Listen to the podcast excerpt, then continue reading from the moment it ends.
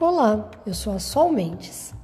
O tema A lição do balde furado é um conto budista que diz assim: Todos os dias, o velho morador das montanhas saía de casa para buscar água num poço distante. Carregava uma vara onde tinha um bambu sobre os ombros, com dois baldes pendurados nas pontas. Um dos baldes tinha um furo, enquanto o outro estava num ótimo estado. Quando chegava à casa, depois de sua longa e penosa caminhada, o velhinho observava que um dos baldes continuava cheio, enquanto o outro trazia muito pouca água.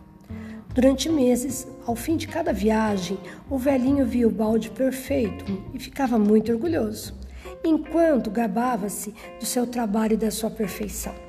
Mas também via o balde furado, envergonhado por ser incapaz de não fazer o mesmo.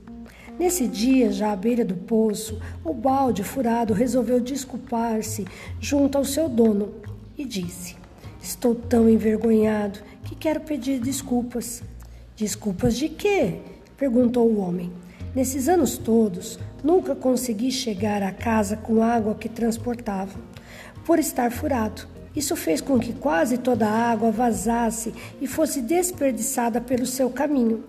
O velhinho, cheio de compreensão, disse-lhe: Hoje, quando voltarmos para casa, quero que preste muita atenção ao longo do nosso caminho.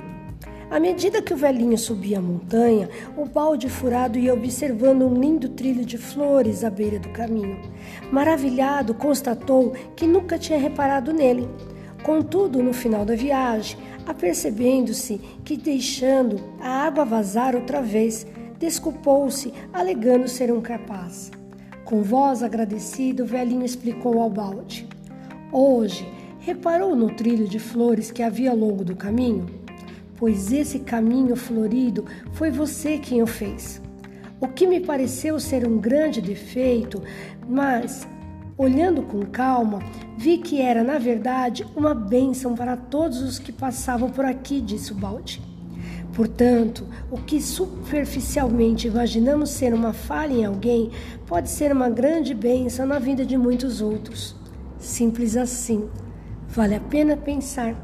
Beijos no coração e na alma, Sol.